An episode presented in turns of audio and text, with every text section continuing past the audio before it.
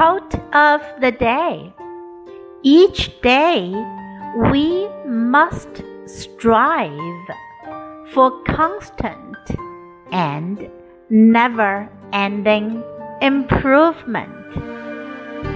By Tony Robbins。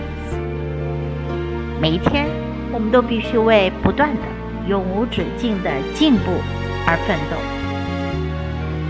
Each day we must strive for constant and never ending improvement. Word of the day constant, constant，连续发生的、不断的、重复的。